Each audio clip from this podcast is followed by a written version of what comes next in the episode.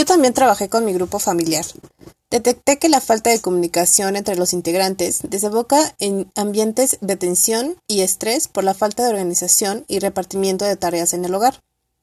Esta situación se agudizó desde que inició el confinamiento por la pandemia, porque la casa se volvió el lugar de escuela y trabajo para varios integrantes de mi familia, y también para mí, lo que dificultó aún más la organización.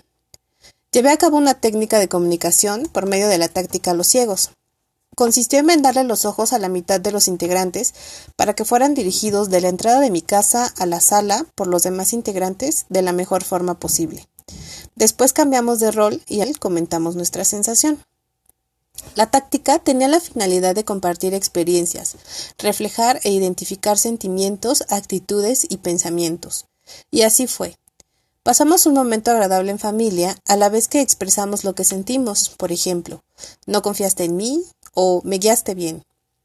Estas expresiones indican el grado de confianza y apoyo en el otro que existe en mi familia. La actividad nos gustó mucho y coincidimos en hacer otras para relajarnos y disfrutar el tiempo juntos. Es momento de despedirnos. Esperamos que les haya gustado este podcast.